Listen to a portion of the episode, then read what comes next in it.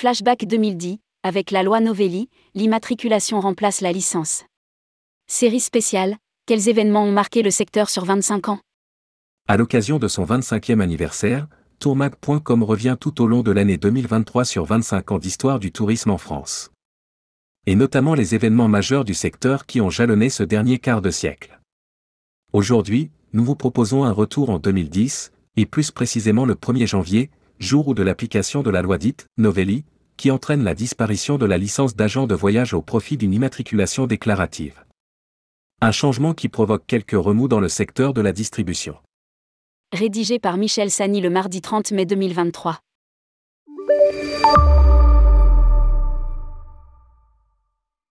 Véritable sésame et fondement incontournable depuis des lustres, 1. Pour exercer le métier d'agent de voyage, la licence va disparaître. Sur proposition du secrétaire d'État au tourisme, Hervé Novelli, une nouvelle loi de développement et de modernisation des services touristiques est promulguée le 22 juillet 2009. Sa mise en place se fait au pas de course. Elle est présentée aux agents de voyage lors du congrès du SNAV, Syndicat national des agents de voyage, aujourd'hui EDV, à Tozeur le 15 octobre 2009. Les textes d'application paraissent le 27 décembre. Ils précisent les nouvelles conditions d'exercice des professionnels du tourisme sous le statut d'une immatriculation déclarative. Ils donnent aussi les modalités de fonctionnement du nouveau GIE à tout France et les procédures de classement des hébergements touristiques. La loi dite Novelli est appliquée dès le 1er janvier 2010. En concordance avec le droit communautaire. L'annonce de la disparition de cette licence crée quelques remous dans le secteur de la distribution. Avis partagé, pour certains la protection du consommateur passe par une profession réglementée. Cette licence serait, de plus, un rempart contre le paracommercialisme. Pour d'autres, elle ne protège pas des distorsions de concurrence et couperait l'accès au métier d'agent de voyage de toute une catégorie de professionnels expérimentés et responsables. Cette loi doit se faire dans le cadre de la réforme du régime de la vente des voyages, qui elle-même s'inscrit dans le contexte communautaire. Au sein de l'Europe, 12 pays, dont la très réglementée France, seuls à assumer une responsabilité de plein droit, ont une obligation formelle de licence. Les autres exercent le métier d'agent de voyage dans un libéralisme quasi total. Rappelons avec le recul que les pays les plus émetteurs de trafic touristique tels le Royaume-Uni et l'Allemagne exerçaient leur profession sans licence. Le droit français doit donc se mettre en concordance avec le droit européen et la directive Service 2, qui doit s'appliquer aux agences de voyage à compter du 31 décembre 2009 et favoriser, entre autres, la libre circulation et la liberté d'établissement des services au sein de l'U.E. Elle contraint les professionnels français à se préparer à quelque chose qu'ils ne connaissent pas. Lire aussi, Tourisme, ce qui a changé dans la profession depuis le 1er janvier 2010.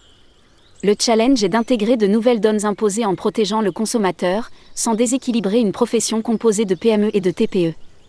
Les mêmes droits et les mêmes devoirs pour tous, réclame alors le SNAV présidé par Georges Colson, en faisant valoir trois socles incontournables pour la profession, la garantie financière, la responsabilité civile et l'aptitude professionnelle.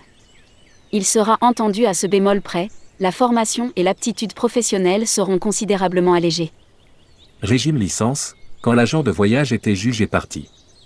Avant le 1er janvier 2010, les licences des agences de voyage étaient délivrées par les CDAT, Commission départementale d'action touristique, où siégeaient des représentants du SNAV devenant à ce poste juge et parti, il suscitait alors quelques critiques.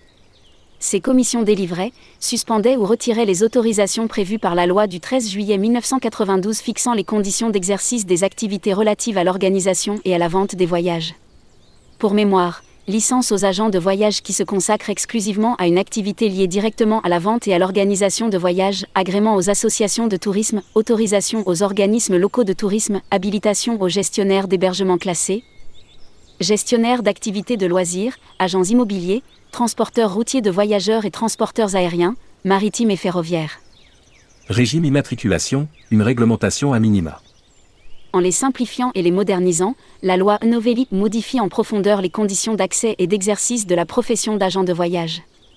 Aux oubliettes les licences et les régimes dérogatoires délivrés par les préfets sur avis des CDAT les organismes bénéficiant d'apports financiers publics devront rester dans le champ d'application prévu dans leur statut. Ainsi les offices de tourisme et CDT auront leur zone géographique et les associations s'adresseront à leurs seuls membres.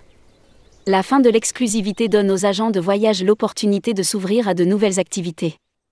Toutes les procédures sont remplacées par l'immatriculation. Ce dispositif accessible aux consommateurs regroupe dans un même registre national l'ensemble des opérateurs de voyage et de séjour. Il est rattaché de façon administrative au GIE Hauts-de-France, issu de la fusion de Maisons de la France et d'Audi-France, qui s'est vu reconnaître le statut d'instance administrative indépendante.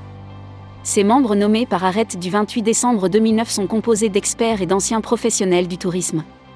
À eux de vérifier les dossiers d'inscription et leur mise à jour et d'approuver ou de rejeter les demandes désormais obligatoires pour toute personne voulant exercer le métier d'opérateur de tourisme et de voyage. Le régime des immatriculations repose sur les fondamentaux des anciens régimes, obligation d'un garant financier, d'une assurance RCP. L'aptitude professionnelle s'allège le statut de cadre obligatoire pour ouvrir une agence de voyage appartient au passé. À savoir, selon le Code du tourisme, toute personne exerçant de façon illégale, sans immatriculation, le métier d'opérateur de tourisme et de voyage risque 6 mois de prison et 7500 euros d'amende. 1. Tout commence en 1936, avec le début des congés payés, qui donne un nouvel essor aux vacances et aux voyages. Le 19 mars 1937, une première loi oblige les entreprises du voyage à obtenir une licence et oblige déjà un cautionnement pour couvrir les risques d'insolvabilité. 2. La directive des services est issue de celle qui était à l'origine appelée Bolkenstein. Adoptée le 12 décembre 2006, elle doit être transposée par les États membres le 28 décembre 2009 et s'appliquer à toutes les prestations de services, y compris celles des agences de voyage.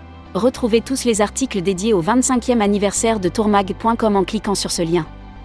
25 ans, les initiatives qui ont compté.